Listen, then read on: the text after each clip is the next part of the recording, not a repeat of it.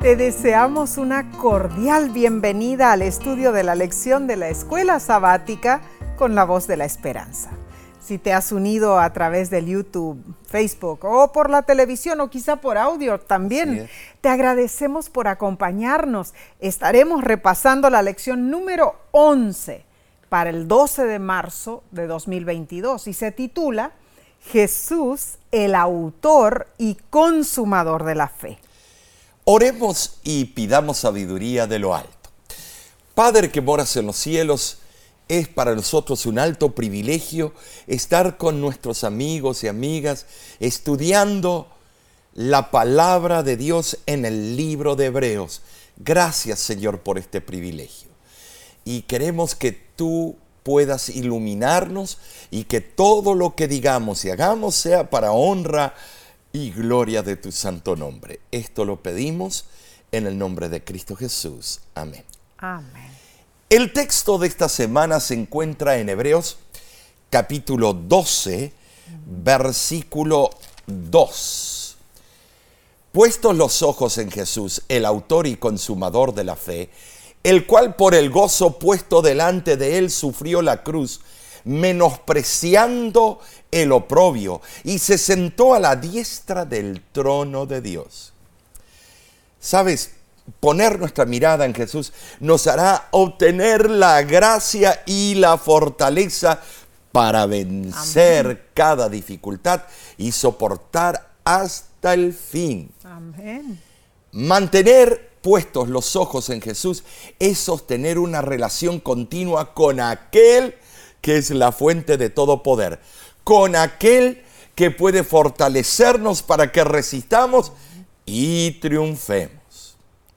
Ahora, esta semana estaremos estudiando Hebreos 11 y 12, que quizás sean los capítulos más amados de este libro. Es que esos capítulos describen nuestra vida cristiana como una carrera en la que todos participamos y si nos mantenemos fieles, recibiremos la recompensa. También describen estos capítulos el drama de la redención como una carrera en la, en la que participaron personas de fe en el pasado y que perseveraron a pesar de las pruebas. Esta semana contestaremos preguntas como ¿qué significa realmente la fe? ¿Fomenta Hebreos 11.1 la fe ciega? ¿Qué papel juega la, la, evidencia en nuestra fe? ¿Es cierto que si estuviéramos seguros no habría necesidad de fe? ¿En qué se basa nuestra garantía?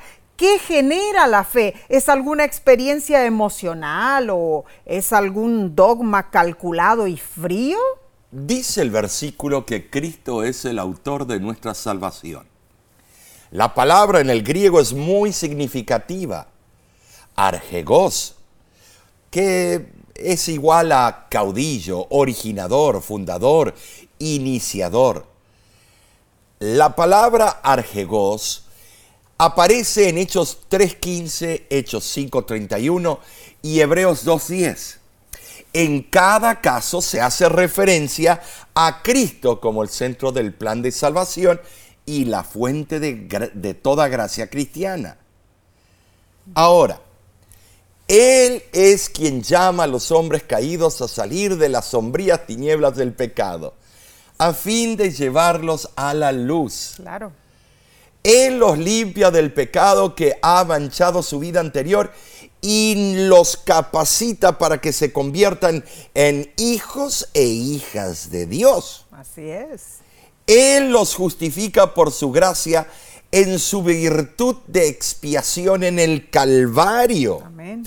Ahora, Él afirma los pies de ellos en su camino al cielo.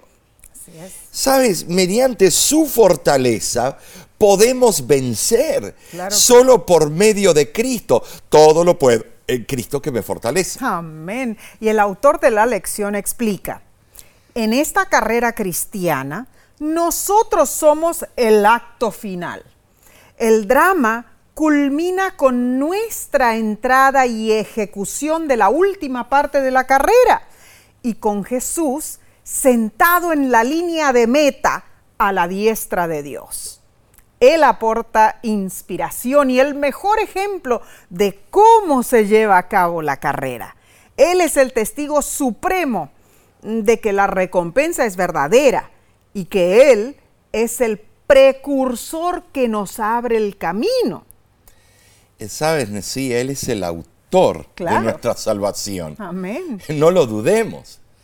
Cristo Jesús sufrió el martirio de la cruz a cambio de, bueno, de la gozosa perspectiva de un universo libre de pecado.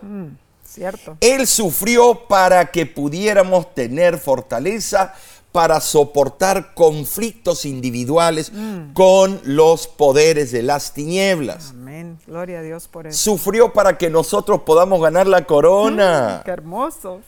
Así como el gozo del futuro, como el gozo de, de- de todo lo que va a acontecer en el futuro, eh, ese gozo ha inspirado eh, por medio de Cristo a soportar la cruz, la cruz que nosotros también debemos tomar de esa misma manera.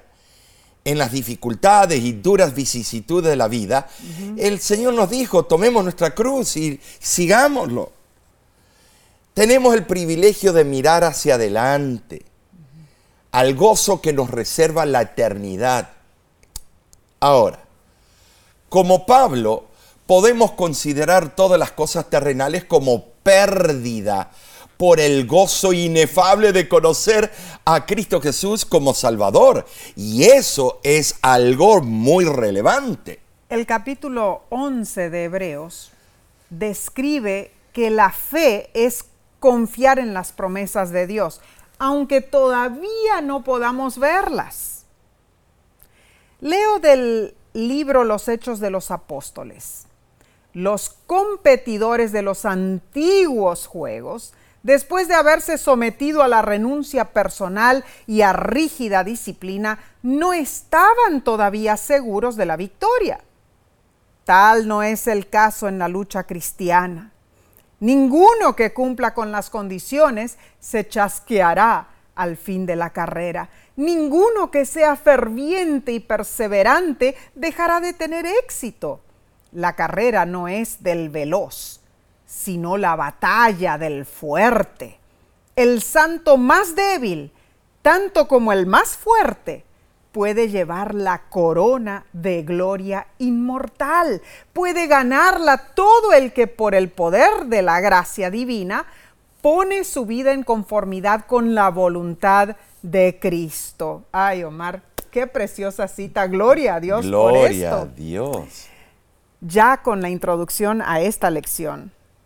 Yo no sé, Omar, no sé tú, pero yo siento. siento, ánimo, yo me Sí. siento fortalecida para seguir en esta carrera cristiana, ¿no es cierto? amén. Así que pasemos al estudio del domingo 6 de marzo, se titula El justo vivirá por la fe.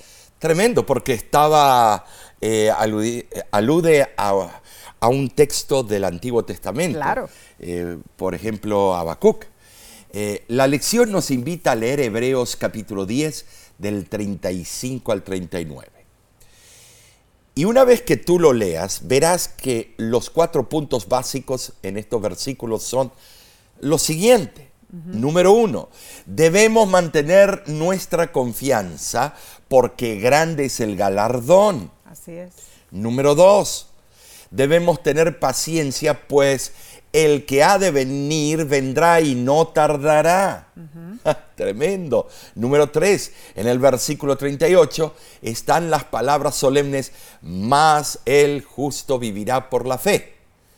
Y número cuatro, debemos tener fe para preservación del alma. Eh, estos son consejos muy valiosos Muy en esos valiosos, versículos. sí. El galardón de la fidelidad es la vida eterna. Ja. Ahora, la paciencia es una virtud positiva que debemos tener. Significa perseverancia, persistencia y acción a pesar del cansancio, del desánimo, de los obstáculos que puedan interponerse en nuestro camino. el apóstol Pablo revela que estamos en el umbral del cumplimiento de las promesas y que necesitamos ejercer fe si queremos recibir esas promesas. El premio es la vida eterna. Así como un atleta recibe el premio después de una situación, perdona, actuación eh, triunfante, así también el cristiano recibe la promesa después de hacer la voluntad de Dios. Ahora, en Hebreos, la promesa se refiere específicamente a la herencia eterna. Puede parecer que las promesas de Dios demoran mucho en cumplirse, pero su cumplimiento es finalmente seguro. El justo vive por la fe mientras espera la prometida venida de Cristo. Entonces, esta cita Pablo la prestó de Habacuc 2.4. Así es. Por fe el justo soporta pacientemente los tiempos difíciles que precederán el advenimiento mm. de Cristo Jesús. Los que retroceden en el camino de la fe nunca podrán esperar o oír las palabras, bien buen siervo, fiel, entra en el gozo de tu Señor. Ah, claro. En el hebreo la palabra justo es sadik. Sadik. Que es igual a, bueno, se puede decir a correcto, inocente. Y se usa con referencia a una persona examinada que se halla en buenas condiciones. Oh, claro. Ahora, esta cláusula manifiesta el carácter del hombre bueno en contraste con el del malo. Y la palabra fe en el hebreo es emunah, constancia confiabilidad o fidelidad. Y se usa para describir la relación del justo con Dios. La confianza en Dios emana de la seguridad de que Dios guiará, protegerá y bendecirá a los que cumplen su voluntad. La frase el justo vivirá por fe afirma grandiosamente que el que vive por una fe sencilla será salvo. Pero el alma que se enorgullece y se jacta, obstinada en el pecado, perecerá. Ahora, ¿por qué nos concentramos en el lado hebreo de esa frase? Porque el apóstol Pablo estaba hablando a los hebreos. Sin embargo, el vivir por fe marca una característica profunda en nosotros también, al punto de que todo lo que hacemos se basa alrededor de esa fe que tenemos en Dios. Ay, Omar, e, en los viajes que solemos hacer, conocemos a muchas personas que son testimonios fieles de su fe, ¿no es cierto? Recuerdo uno de los viajes que hicimos manejando en nuestro vehículo desde California hasta Costa Rica. Oh, tremendo viaje. Vimos lugares preciosos, cada país es algo espectacular. Y también conocimos personas sinceras, estudiosas de la palabra de Dios. Pero, Omar, me refiero a lo que sucedió en aquella gasolinera. Oh, a donde paramos en el medio de la carretera. ¿Te acuerdas, Omar? De claro que sí. Eh, no había ni un pueblo cercano, me acuerdo. Ni uno. Y cuando estacionamos nuestro vehículo, frente al dispensador de gasolina, había un hombre sentado al lado de la surtidora. Cierto. Eh, concentradísimo, eh, leyendo una revista. Bajé la ventanilla y le hablé para que nos atendiera. Claro, estábamos eh, apurados. Él rápidamente se levantó, me pidió disculpas y me dijo, es que este estudio está tan interesante que me distraigo. ¿Le gustaría uh, estudiar la Biblia? Imagínate a nosotros que estamos pasando.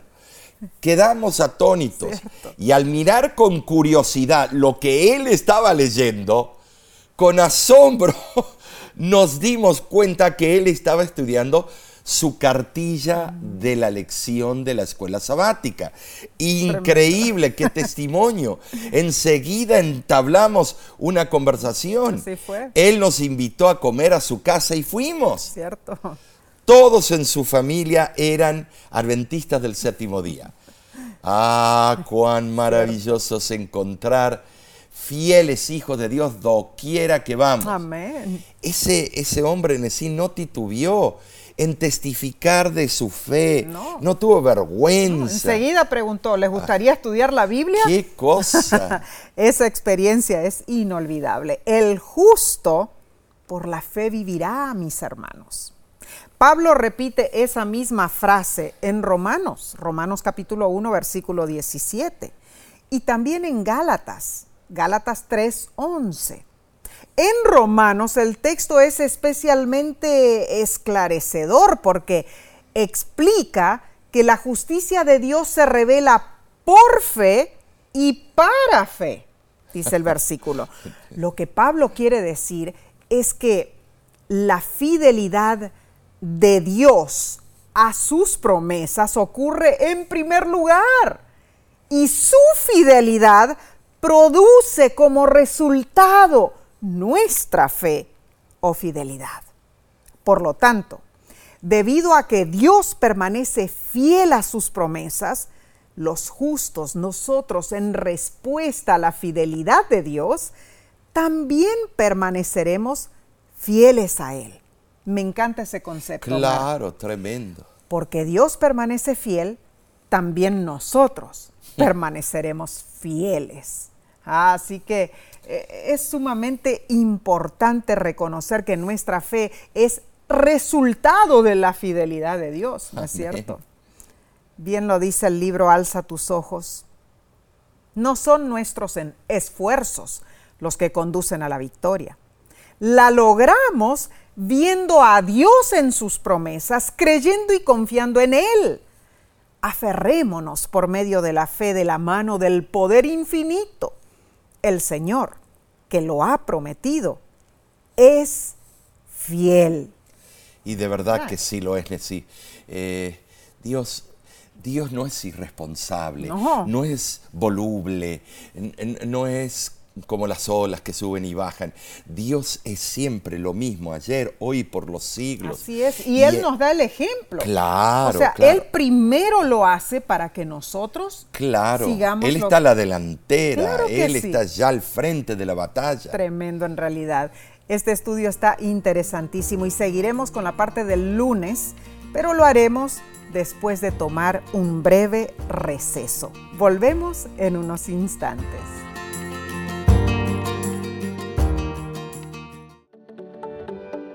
En nuestra aplicación puedes encontrar más contenido como este que te ayudará en tu vida espiritual.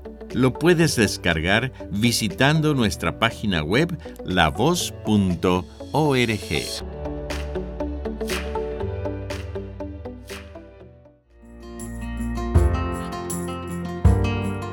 Somos grandemente bendecidos. Gracias por acompañarnos. Pasemos entonces a la lección del lunes 7 de marzo, titulada Por fe, Abraham. Bueno, parece incompleto, pero no, está bien, bien completa la, la frase. Ahora, eh, pasemos a Hebreos capítulo 11, versículo 1.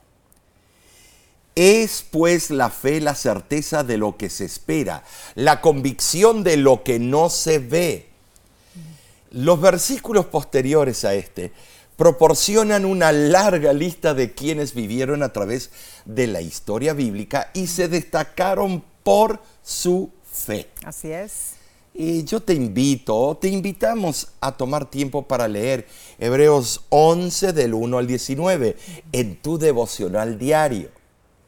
La lección nos pregunta, ¿qué hicieron estos héroes de la fe que nos sirve de ejemplo? Bueno, sus acciones. Y también sigue con la siguiente pregunta, ¿qué relación tienen con la esperanza en las cosas que no se ven? En esta lista vemos al notorio Abraham cuando Dios le ordenó que ofreciera a Isaac como sacrificio. Algo que pone muchas preguntas en nuestra mente. Cierto.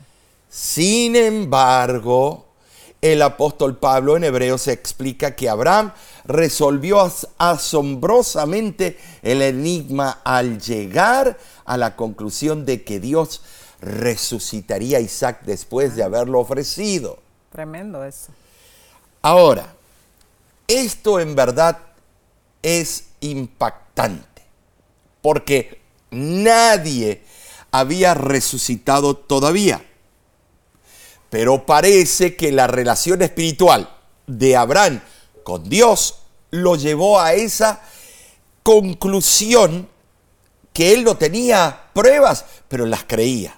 En el original griego, la palabra fe es pistis, que significa esperanza, confianza, fidelidad, confiabilidad. Pistis puede significar una actitud mental o una conducta fiel, que es el producto de una actitud de fe. En Romanos 4, del 17 al 20, vemos que Abraham creyó en esperanza contra esperanza para llegar a ser padre de muchas gentes, porque creía que Dios da vida a los muertos y llama las cosas que no son como si fuesen. En la conducción de Dios en el pasado, Abraham había visto un indicio de lo que Dios podría hacer en el futuro. Y la lección nos pregunta, ¿por qué es tan importante meditar en la manera en que Dios condujo nuestra vida en el pasado para afirmar nuestra fe y nuestra confianza en Él ahora? En sus notas biográficas, Elena de White escribió en 1902 lo siguiente. No tenemos nada que temer del futuro, a menos que olvidemos la manera en que el Señor nos ha conducido y lo que nos ha enseñado en nuestra historia pasada. Muy interesante, eh, tremenda cita. Eh, cada vez que leo esa cita siento fortaleza porque sé que Dios siempre ha guiado mi vida y la seguirá haciendo. Amén. Eh, muchas veces dudamos y cuestionamos los propósitos de Dios. Incluso existe el peligro de titubear en nuestra confianza porque el Señor demora su venida, su segunda venida en sí. Cierto. Sin embargo, el apóstol Pablo enseña que es necesaria la paciencia a fin de que podamos vivir por la fe. Claro que sí. Ah, recordemos que ninguno de los personajes ejemplares que se mencionan en la lista de Hebreos 11 recibieron lo prometido, solo lo vieron de lejos. El versículo 13. Sin embargo, todos ellos alcanzaron buen testimonio mediante la fe. Si, es, si esos dignos personajes de los siglos pasados creían tan plenamente en las promesas de Dios, aunque estaban lejos todavía de su cumplimiento en relación con tiempo humano, nosotros que hemos de verlas cumplidas dentro de un poquito, ¿no debiéramos ser también pacientes y fieles? Pongamos nuestro punto de referencia en esos patriarcas. Lo que sucede es que el enemigo de las almas busca desanimarnos. Leo del libro Patriarcas y Profetas. Dice, Satanás quiere destruir la confianza y la fe de los hombres en Dios, dejarlos descontentos de su condición en la vida e inducirlos a procurar el conocimiento de lo que Dios sabiamente les vedó y a menospreciar lo que les reveló en su santa palabra. Muchos se agitan cuando no pueden saber qué resultará en definitiva de los asuntos. No pueden soportar la incertidumbre y en su impaciencia rehusan esperar para ver la salvación de Dios. Si tan solo confiaran en Dios y velaran en oración, hallarían consuelo divino. Tremenda cita. Debemos considerar por fe que ya poseemos lo que ha sido prometido. Nuestra plena confianza en aquel que ha hecho las promesas no deja lugar para incertidumbre alguna en cuanto a su cumplimiento a su debido tiempo. Ahora, por lo tanto, la fe nos capacita no solo para pedir las bendiciones prometidas, sino para recibirlas y disfrutar de ellas ahora mismo. Claro que sí. La herencia prometida se convierte de ese modo en una posesión presente. Ah, muy importante. Los bienes venideros dejan de ser solo un sueño que se cumplirá en el futuro, sino que son vivientes realidades presentes. Sí, esto es tremendo. claro que sí. Eh, ¿Sabes? Para el ojo de la fe se hace visible lo que de otra manera es invisible. Muy cierto. Y esto, esto debemos notarlo. Amén, Omar. La fe no es una creencia abstracta de que existe una evidencia, sino una seguridad establecida, hermanos, basada en la convicción de que Dios sí cumple sus promesas. Puede ser que nunca hayamos visto el, la dínamo o el generador que produce la electricidad que usamos, pero estamos seguros de que la presencia de la electricidad es evidencia suficiente de la existencia de la dínamo. Así también debemos nosotros creer que nuestra energía física, mental y espiritual es una prueba de la existencia de una fuente sobrenatural de vida y poder. ¡Ah!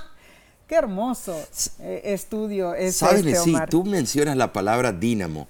En los autos antiguos, que no era ignición electrónica, el dínamo era el que daba la chispa. Eh, y, ¿sabes? Viene de la palabra también dínamos, eh, del griego, que significa dinamita. Wow. Explotar.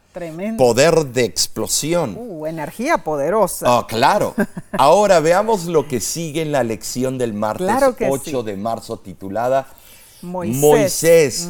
creer en el invisible. Así es. ¿No es cierto?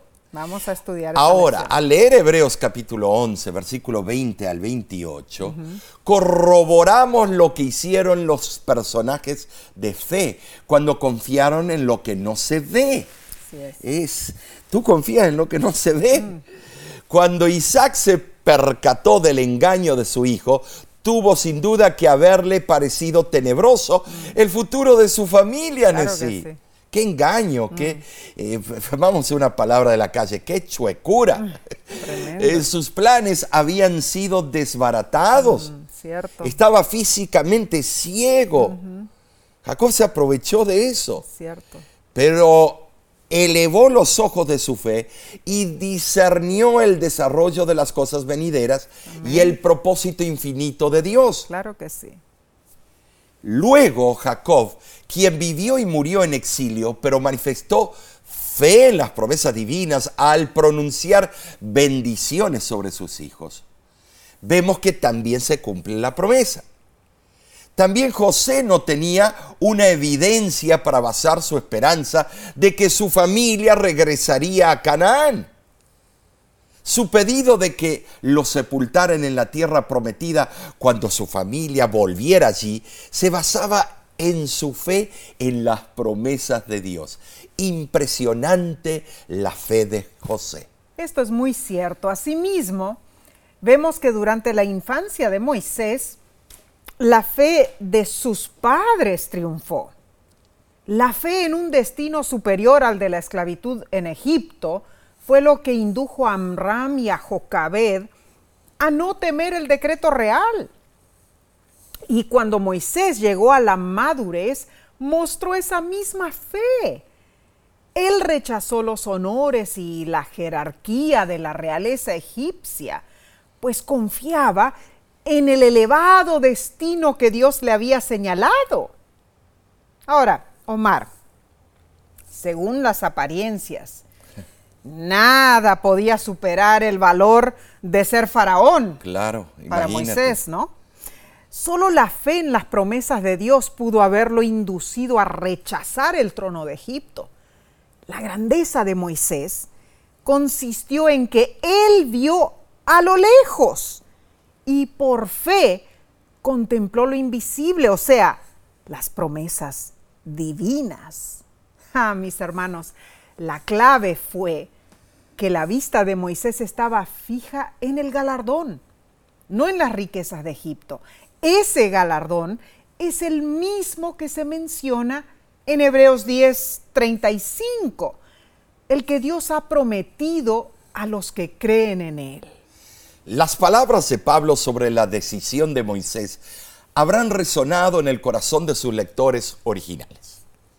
Ellos habían estado soportando reproches e insultos debido a su fe en Cristo se habían visto aquejados y perdieron sus posesiones. Algunos estaban en prisión. Paralelamente, Moisés eligió ser maltratado con el pueblo de Dios y trocó la riqueza de Egipto por los insultos relacionados con Cristo, porque creía que la recompensa de Cristo era mayor que cualquier cosa que Egipto pudiese ofrecer. Ah, vemos la decisión de Moisés como loable, ¿verdad? Pero no es fácil. La lección te hace esta pregunta. ¿Cuáles son algunas de las luchas que has enfrentado a causa de tu fe? ¿A qué has tenido que renunciar por esto?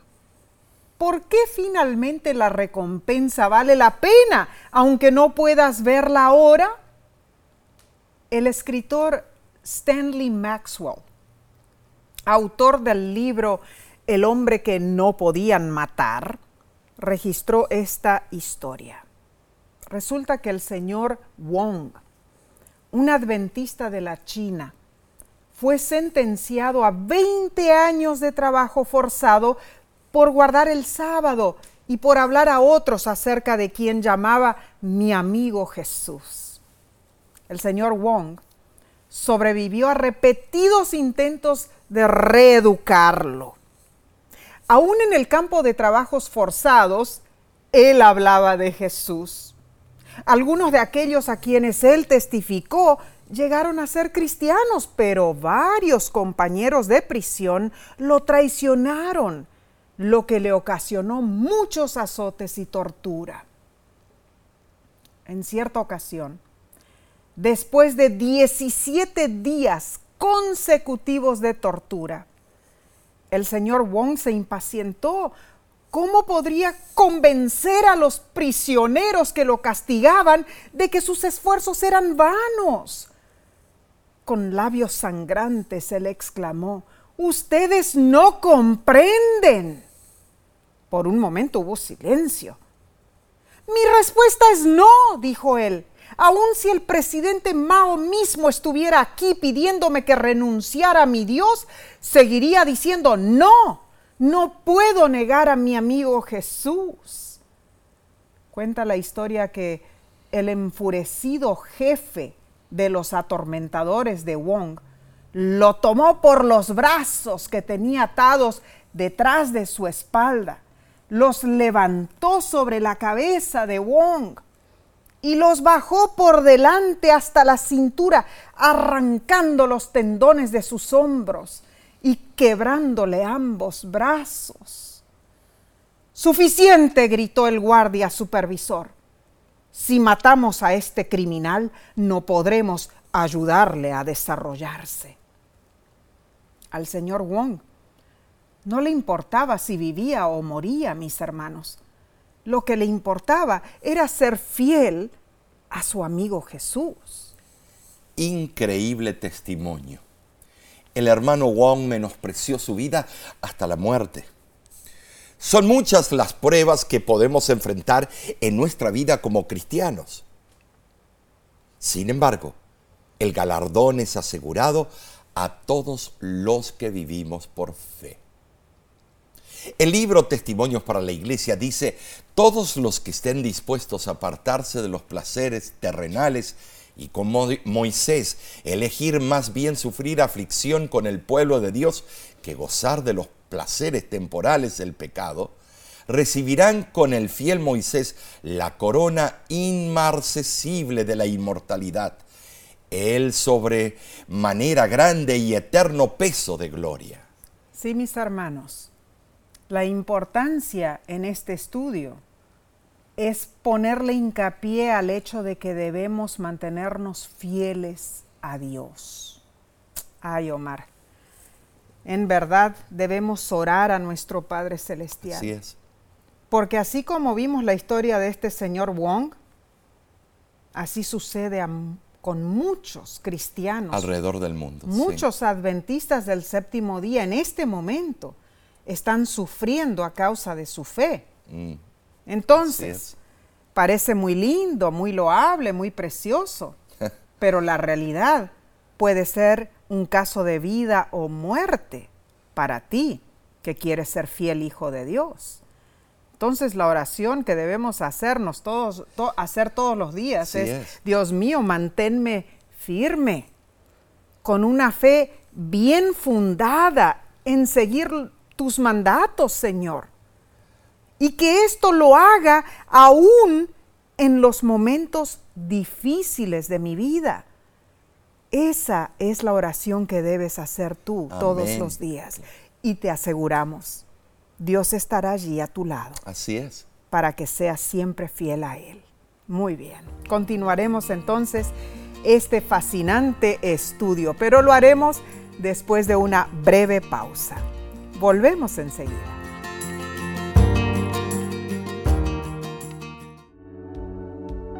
Con seguridad estás disfrutando este estudio de la escuela sabática. Te invitamos a buscarlo en formato de video por nuestro canal de YouTube. Lo puedes encontrar en youtube.com diagonal La Voz de la Esperanza.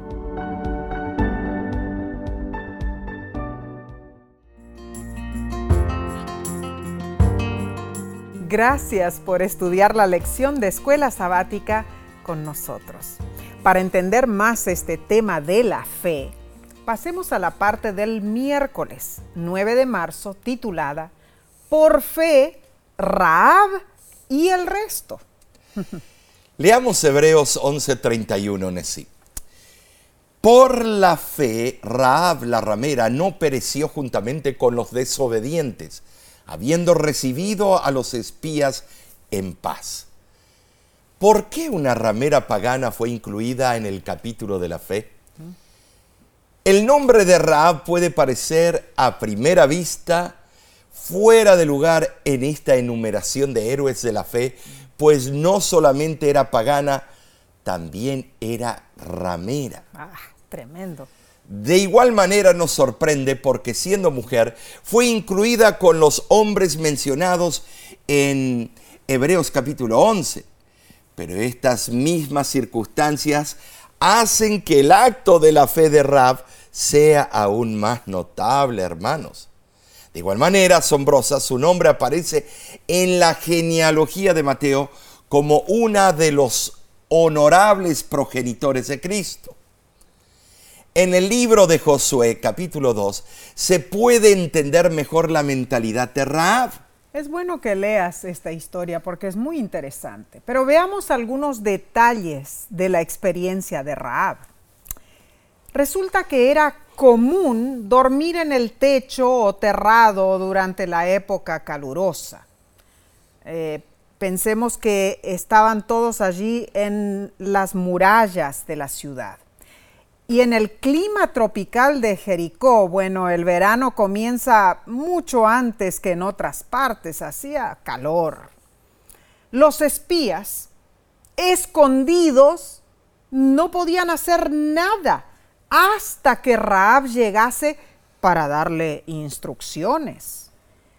Claro, esos espías corrían riesgo de que ella los entregara al rey.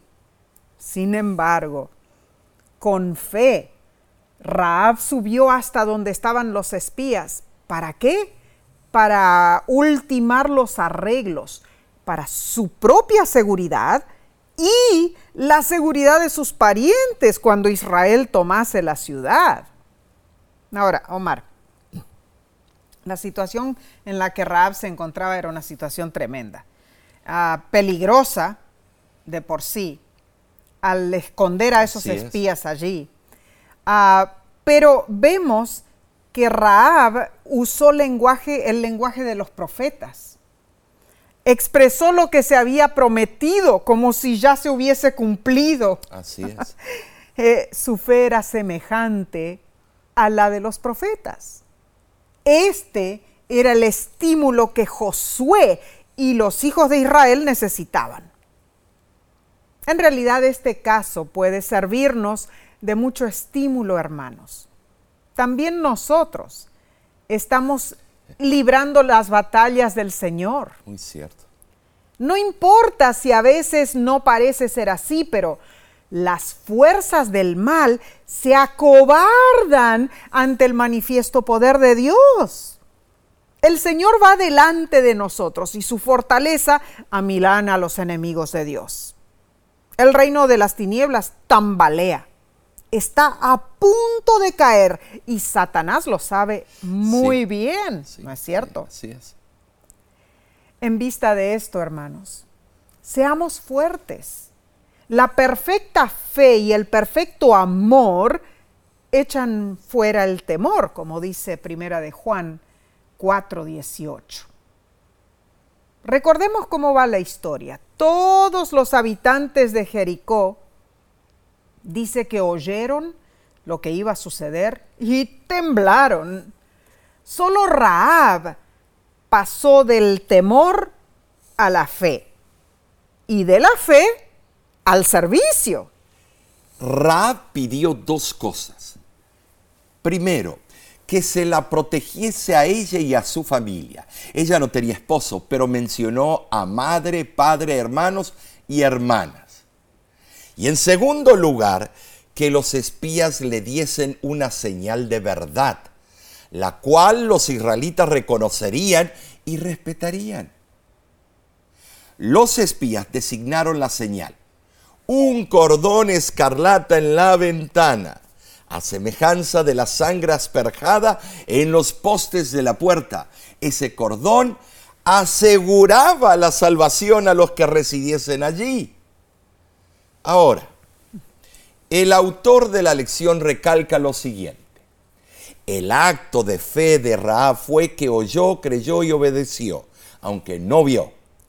O sea, ella no vio las plagas de Egipto, ni la liberación en el Mar Rojo, ni el agua fluir de la roca, ni el pan descender del cielo. Sin embargo, ella creyó en sí. Tremendo. Raab era un buen ejemplo para la audiencia de hebreos, que no escuchó a Jesús predicar ni lo vio hacer un milagro. Y también para nosotros lo es hoy en día que tampoco vimos ninguna de esas cosas. Tremendo, Mar. Y, la parte del miércoles allí ah, termina preguntando lo siguiente. Aunque nosotros no vimos cuándo sucedieron estas cosas, o sea, la creación en seis días, el éxodo, la cruz de Cristo, ¿por qué tenemos tantas buenas razones para creer que ocurrieron? Ah, mis hermanos, debemos cultivar una fe inteligente. Leo lo siguiente del libro Recibiréis poder. Dice así, usted debe caminar con Dios por fe y no por sentimientos. No busque una religión que se base en sensaciones, sino que esté fundamentada en una fe inteligente. Esta fe edifica los pies sobre la roca eterna de la palabra de Dios. Los que caminan por fe trabajan sin descanso en la perfección del carácter, logrando obedecer continuamente a Cristo. Pero si cerramos el libro que nos da a conocer su voluntad y no lo estudiamos ni investigamos en sus páginas con el propósito de entenderlo, ¿cómo podremos cumplir sus requerimientos? Omar, al estudiar la palabra de Dios y contemplar a Cristo, nuestra fe será fortalecida. Muy cierto. Y Muy lo debemos hacer no en forma emotiva y de que sí, Jesús me salva, qué hermoso, qué maravilloso, sino hacerlo con una fe inteligente, como dice la escritora, Por ¿no es cierto? supuesto. La fe se basa en la lógica del- Ah. del, Evangelio. La palabra de Dios tiene pruebas contundentes Así es. de las razones por las cuales podemos tener fe en nuestro Padre Celestial. Eh, precioso, precioso este estudio. en Tremendo estudio. Entonces, Omar, ¿qué te parece si vamos al estudio del día jueves 10 de marzo? Se titula Jesús el autor y consumador de la fe. Bien. Bueno, Nessie, ¿qué te parece? Leamos Hebreos capítulo 12, versículos del 12, perdón, capítulo 12, versículos del 1 al 3. Por tanto, nosotros también, teniendo en derredor nuestro tan grande nube de testigos, despojémonos de todo peso y del pecado que nos asedia, y corramos con paciencia la carrera que tenemos por delante, puestos los ojos en Jesús, el autor y consumador de la fe, el cual por el gozo puesto delante de él sufrió la cruz menospreciando el oprobio, y se sentó a la diestra del trono de Dios. Considerad a aquel que sufrió tal contradicción de pecadores contra sí mismo, para que vuestro ánimo no se canse hasta desmayar. ¿Te das cuenta si este- estos versículos son eh, poderosos? Muy. Doquiera miremos en la historia sagrada, encontraremos testigos de que la fe y fidelidad triunfan sobre todo obstáculo, Nessie. Claro que sí, Omar. Eh, y esas historias son las que fortalecen nuestra manera de creer en Dios también. Los testigos son aquí los incontables héroes de la fe que se mencionan en el capítulo 11 de Hebreos, cada uno de los cuales, a pesar de desventajas y obstáculos de toda clase Claro. que tuvieron, terminaron su carrera con gozo. Su fidelidad y perseverancia les proporcionaron la victoria en la carrera de la vida. Ahora, debemos recalcar que el clímax de la exposición sobre la fe realmente llega con Jesús en Hebreos capítulo 12. Así es. Jesús es el autor y consumador de la fe. Esto significa que Jesús es quien hace posible la fe y es el ejemplo que encarna perfectamente de qué se trata una vida de fe. Con Jesús, mis hermanos, la fe ha alcanzado su expresión perfecta. La lección menciona que Jesús es el autor de nuestra fe en al menos, podemos decir, en tres sentidos. En primer lugar, Jesús es el único que ha terminado la carrera en su sentido más cabal. Él ya ha entrado en el reposo de Dios en el cielo y está sentado a la diestra del Padre. En segundo lugar, la vida perfecta de Jesús hizo posible que otros corrieran su carrera. Si Jesús no hubiera venido, la carrera de todos los demás habría sido inútil. Ahora, en tercer lugar, finalmente, Jesús es la razón por la que tenemos fe. Al ser uno con Dios, Él expresó la fidelidad de Dios hacia nosotros. Claro. Jesús corrió, sí, con paciencia y permaneció fiel hasta la muerte. Claro, Nesí. claro. Allí lo especifica claramente. Jesús es el consumador de la fe porque ejemplifica perfectamente cómo se corre la carrera de la fe. ¿Cómo lo hizo? Bueno, número uno, dejó de lado todo peso al renunciar a todo por nosotros. Así es. Número dos, Jesús nunca pecó, mis hermanos. Nunca. Número tres, Jesús mantuvo su vista fija en la recompensa de ver a la raza humana redimida por su gracia. Ah, pero ahora nos toca correr a nosotros. Oh, Gracias a Dios que tenemos el ejemplo perfecto de Jesús ante nosotros. Y por la fe en Él y manteniendo nuestra vista en Él, seguimos adelante con fe, confiando en sus promesas de una gran recompensa. ¿Cuál recompensa? La vida eterna. Amén, sí. Mantengamos puestos los ojos en Jesús. Eh, sostengamos una relación continua con aquel que es la fuente de todo poder. ¿Para qué? Para que triunfemos. Claro que sí. Cristo es el autor y consumador de nuestra salvación. Él es quien nos llama a salir de las lúgubres tinieblas del pecado a fin de llevarnos a la gloriosa luz celestial. Mediante su fortaleza debemos conquistar victoria tras victoria sobre los pecados que nos asedian y crecer en Cristo. Así lo lograremos, hermanos, asidos de la mano de Jesús. Y bueno, para ir pensando ya en la conclusión, voy a leer del libro El Camino a Cristo. Dice así, Dios jamás nos pide que creamos sin darnos suficientes evidencias sobre las cuales basar nuestra fe. Su existencia, su carácter, la veracidad de su palabra, todas estas cosas están establecidas por medio de testimonios que apelan a nuestra razón y estos testimonios son abundantes. Sin embargo, Dios jamás ha quitado la posibilidad de dudar. Nuestra fe debe reposar sobre evidencias, no sobre demostraciones.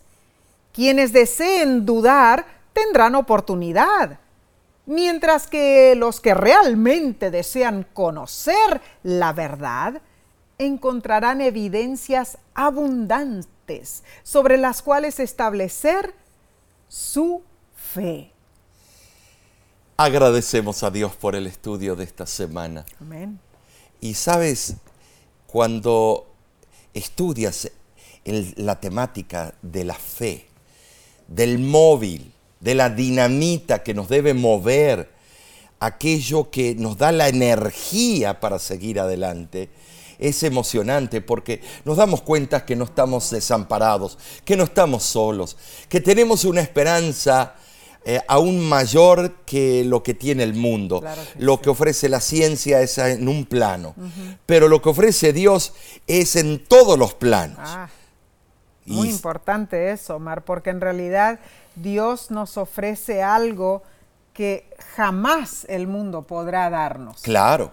Eh, la eternidad en sí, aunque nosotros decimos, ay, la vida eterna y que eso, pero la eternidad en sí es algo tan complejo y tan maravilloso a la vez que lo podemos nosotros contemplar solamente a través de la fe que tuvieron todas, todos esos personajes bíblicos, claro, es cierto? Eh, fidelidad viene de la palabra fiel y también podemos sacarla de la palabra fe. Claro. Eh, ¿Por qué? Porque cuando tienes fe, vas a ser fiel a ese a quien has depositado tu fe.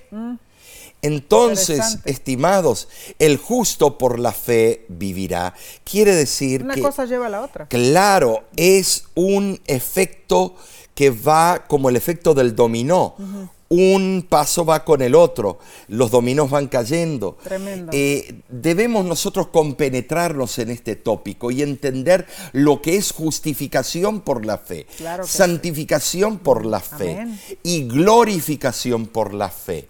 En todos los aspectos de nuestro caminar hacia la vida eterna está el factor fe. Claro que sí. Y la pregunta que te tengo a ti, a ustedes, a mí, eh, ¿Has tenido fe últimamente en los méritos de la sangre de Cristo? Ah, ¿Confías en sus promesas? ¿Te has desanimado porque tu fe ha flaqueado? Hermano, eh, comunícate con nosotros. Puedes escribirnos, llamarnos. Eh, a, la voz de la esperanza o acercarte a tu grupo pequeño, a tu pastor, a, bueno, a, a tu instructor bíblico. Y de esa manera ustedes pueden orar juntos. Claro que sí. Abre tu corazón, tu corazón y dile cuál es tu preocupación. Amén. Eh, el que vive por la fe, estimados, las demás cosas vienen por añadidura. Gloria a Eh, Dios. los resultados serán increíbles. Claro que pero el que vive sin fe serán funestos. Ah, Y sabes, a ti te agradecemos por habernos acompañado. Claro. Eh, pero sigamos estudiando estas verdades eternas. amén. La semana que viene veremos un tópico fascinante, Nessie. ¿Cuál es el título de la lección de la próxima semana, Nessie? Ah, bueno, el título es Recibir un reino inconmovible. Llegaremos al punto culminante del libro de Hebreos. No te lo pierdas. Oh, Eh, tremendo. Si no lo has hecho todavía, suscríbete a nuestro canal de YouTube para ver este repaso de la lección y otros programas que la voz Sí, de la los esperanza sermones tiene. que presentamos los Claro días viernes y sábados. Tenemos también consejos de salud. Y el nuevo programa Ayúdame a entender. Claro. Puedes sintonizarnos en nuestras plataformas del Internet. Que Dios te bendiga ricamente.